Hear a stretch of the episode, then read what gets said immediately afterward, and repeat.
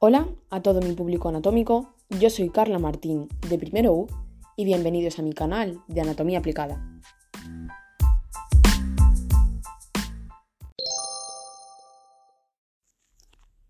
¿Qué mejor un sábado por la mañana que hablar sobre un orgasmo? Bien, esto no es como lo anterior, el cólico nefrítico, bueno, la mitad de la población sabía lo que era, la otra mitad no. Pero vamos, yo creo que un orgasmo mm, llegamos todos. Bien, hoy hablaremos sobre qué es, sus beneficios, el orgasmo femenino, cómo se puede llegar a producir, qué es lo que verdaderamente lo produce, qué tipos existen, su fisiología y su disfunción. Así que para los listillos que se queden, porque a lo mejor les sorprende. Ya era hora, ya era hora de hablar algo, de algo bueno. Porque vaya racha llevamos, hijos míos. Entre el 1-1-2, el cólico nefrítico, tratamientos, consecuencias. Pues ahora viene lo bueno. ¿Qué es un orgasmo? Bien, pues es la culminación de una relación sexual. Hasta ahí llegamos todos. Os voy a dar una, una definición un poco más específica. Un clímax que produce una sensación de liberación repentina y placentera de la tensión acumulada desde el momento en que se inicia la fase de excitación. Es en ese momento en el que se generan una serie de espasmos musculares intensos, que resultan muy agradables, a lo que ayuda a la liberación de endorfinas que se produce de forma simultánea. Bien, las mujeres experimentan el orgasmo de, de maneras totalmente diferentes, aunque, por lo general, este se caracteriza por el hecho de que la aceleración del ritmo cardíaco la respiración y la presión sanguínea alcanzan su cota más elevada. Y, por otro lado, la vagina, el útero y el ano, además de los músculos pélvicos, se contraen entre 5 y 10 veces a intervalos de menos de un segundo. Eh, además, cabe destacar, cabe destacar que algunas mujeres pueden sentir el orgasmo en todo su cuerpo, e incluso orgasmos múltiples, que hablaremos después. Pero en los hombres es diferente. Hay que tener en cuenta que la eyaculación y orgasmo no es lo mismo.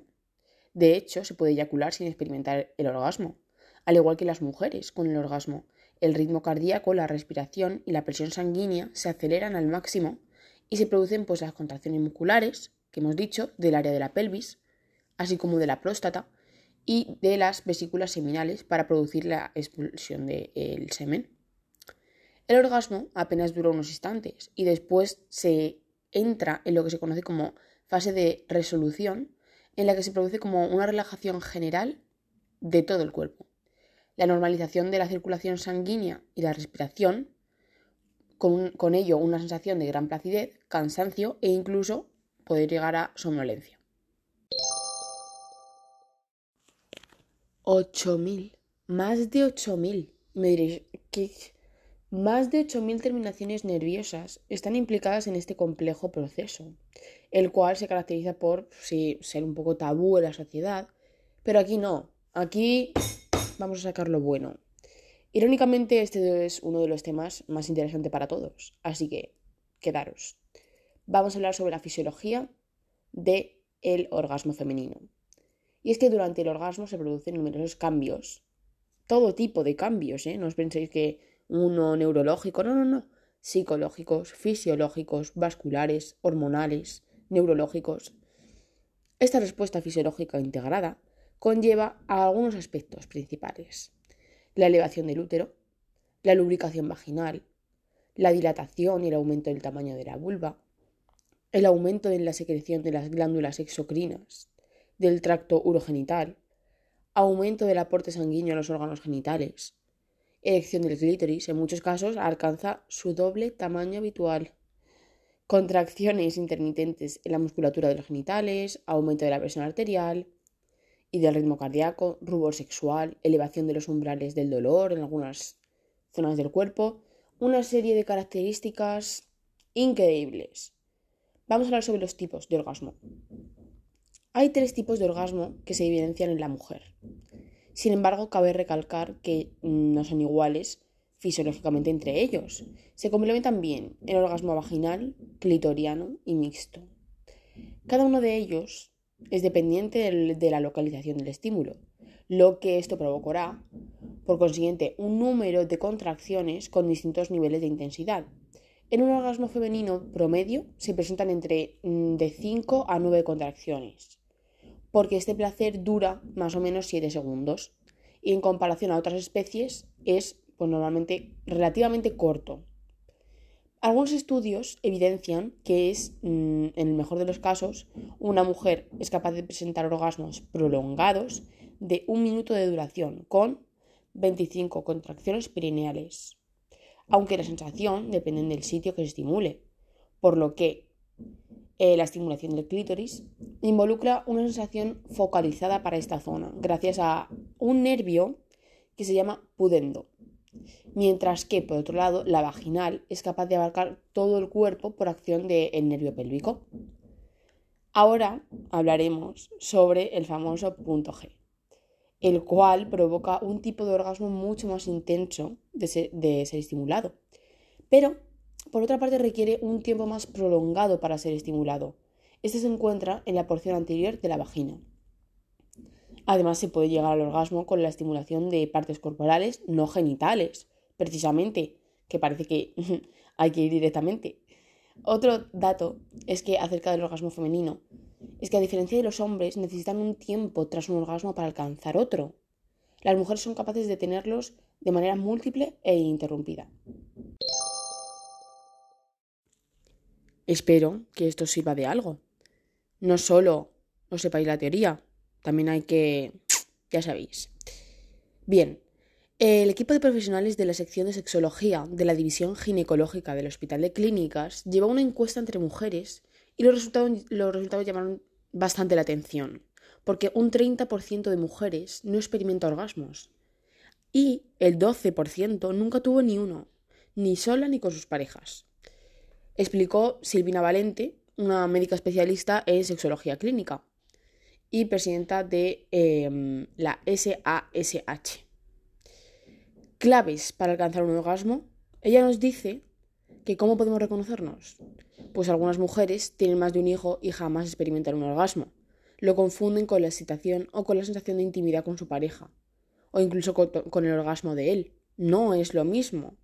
Lo cierto es que cada vez son más las mujeres que creen que el encuentro sexual finaliza cuando el hombre eyacula y que por múltiples razones no continúan en busca de su placer. Mientras que la sensación de placer para los hombres se localiza principalmente en la región del pene, como no, si es que no, no, no les, solo tienen eso, las mujeres experimentan un placer orgasmo, orgásmico de pies a cabeza.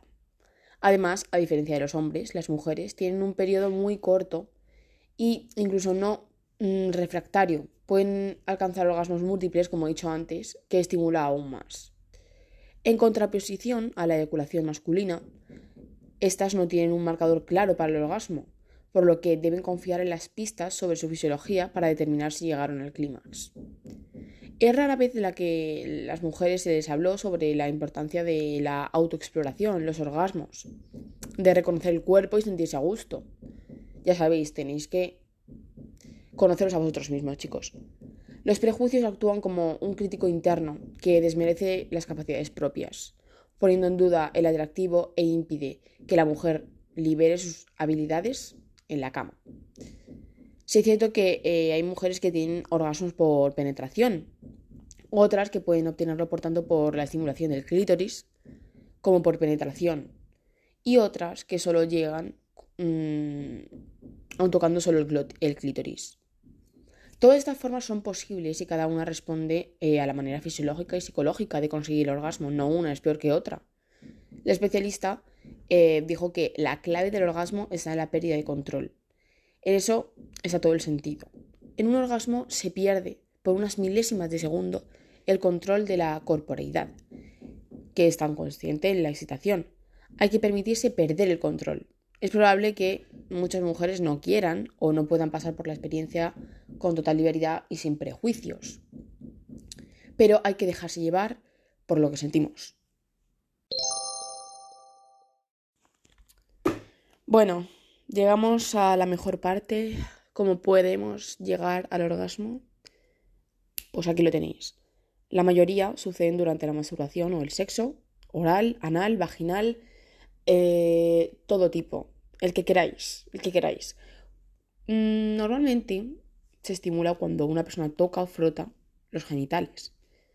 Las personas que tienen vulva tienen orgasmos cuando estimulan el clítoris, vagina y ano. Y los que tienen pene, pues el pene, los testículos y ano. Incluso algunas personas pueden llegar al orgasmo estimulando sus pezones o incluso solamente teniendo pensamientos sexuales. Muchas cosas pueden afectar tu capacidad de tener orgasmos, como tus hormonas, emociones, experiencias, creencias, estilo de vida, todo afecta, chicos, todo. Tu salud física o mental, o incluso tomar ciertos medicamentos, como la droga o el alcohol, pueden afectar a mm, estas cosas. Algunas personas pueden tener eh, orgasmos rápidos y fáciles, otras necesitan más tiempo y esfuerzo. No os frustréis, todo llega. Es posible que puedas llegar al orgasmo en algunas ocasiones, pero no en otras. Dependiendo de con quién estás, qué estás haciendo, siempre mm, hay que buscar lo que nos gusta y comunicarlo con la otra persona. Todos los cuerpos son diferentes y no existe una manera correcta de llegar a un orgasmo, ni mucho menos. No todo es como el porno. Algunas personas necesitan estimulación en ciertas partes de su cuerpo de una manera particular o incluso con ciertos objetos, llama plátano melón, tal, para llegar a un orgasmo. Muchas personas que tienen vulva eh, tienen orgasmos si estimulan su clítoris, como hemos dicho, pero no con penetración en su vagina. Otras simplemente pues no pueden llegar a un orgasmo estimulando su vagina. Todas las diferencias son normales. Aprender cómo llegar a un orgasmo puede tomar tiempo y práctica. Como he dicho, no os frustréis. Todo va a su tiempo y ya verás como al final os gusta esto. Trata no de, no presionarte ni a ti ni a tu pareja para tener orgasmos. No todo el mundo puede llegar al orgasmo mientras el sexo. A, eh, a veces las circunstancias simplemente no ayudan. Por ejemplo, sientes nervios, cansancio o distracción. Y algunas personas no pueden tener orgasmos nunca. Si tú y tu pareja no podéis llegar, no quiere decir que no os gustéis o que eh, sois malos en el sexo. El sexo y la masturbación pueden ser algo íntimo y divertido y se pueden disfrutar con o sin orgasmos. Pues para acabar con buen pie, con el pie derecho, os acabo enseñando una clase de beneficios que generan, como no, los orgasmos. De acuerdo a algunos especialistas, Mm, la experiencia del orgasmo es una de las mejores que puede sentir el ser humano, debido pues, al gran placer que genera, como todos sabremos. Además, tiene algunas cualidades que pueden llegar a beneficiar tu salud, como por ejemplo la mejora del flujo sanguíneo, ya que el clímax aumenta el ritmo cardíaco, la frecuencia respiratoria, la presión arterial, como hemos dicho anteriormente, la circulación sanguínea, lo que ayuda a oxigenar las células de nuestro organismo. Además levanta el ánimo porque un orgasmo libera endorfinas, dopamina y oxitocina, que son hormonas que ayudan a aumentar, como no, la felicidad y disminuir la depresión. Favorece al sueño gracias a la liberación de esas endorfinas. Se trata de un sedante natural porque mm, promueve el descanso reparador y sobre todo elimina el, el insomnio por completo. Puedes mantener el sano cerebro. Este órgano se alimenta con el oxígeno que se genera durante la relación sexual. No sé si lo sabíais. Además, puede ser un analgésico natural. El clímax alivia los dolores de cabeza y los menstruales, ya que algunos estudios demuestran que las mujeres pueden tolerar eh, el dolor hasta un 110% más después de eh, esta estimulación, por ejemplo, en el punto G. También la liberación de endorfinas desconecta las terminaciones nerviosas por algunos minutos disminuye el estrés, las hormonas que se liberan durante el orgasmo ayudan a reducir los niveles de ansiedad y la tensión acumulada. Otorga bienestar y un brillo saludable, genera una relajación que ayuda a analizar los problemas de una manera más optimista. También mejora el aspecto de la piel, donde se puede ver un resplandor saludable. Eso se nota en la mirada. Mejora la salud emocional, por último, porque disfrutar de una relación sexual plena se refleja en tu estado de ánimo por lo que crece tu autoestima y tu confianza emocional se fortalece.